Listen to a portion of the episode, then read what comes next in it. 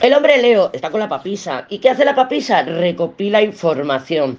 Este Leo sabiamente está aportando papisa o está aplicando papisa a las situaciones de su vida.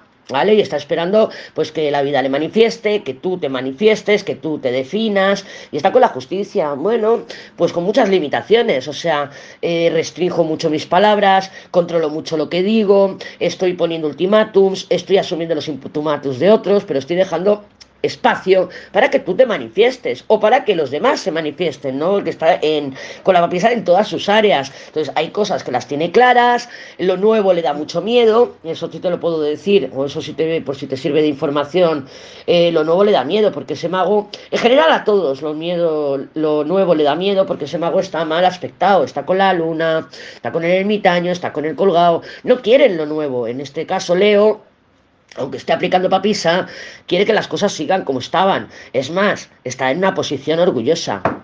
Tiene una justicia ahí. Está aplicando sus leyes. Está aplicando lo que es justo. Pero recuerda que la justicia puede confundir justicia con venganza, ¿vale? Y sabemos que Leo es un signo de orgullo, es un signo de arrogancia, oye, es la esencia de ese signo. Para algunas cosas es maravilloso y para otras, pues oye, pues mm, tendrá que aprender a regularse también. No todos nacemos enseñados al revés. Entonces, bueno, pues sabes que estás lidiando tú también, si quieres hablar con este Leo o lo que sea, pues que estás lidiando también con justicia, con lo que él eh, cree que es justo y lo que no. Pero ya te digo, lo, lo nuevo le da miedo, así que por ahí tienes pistas.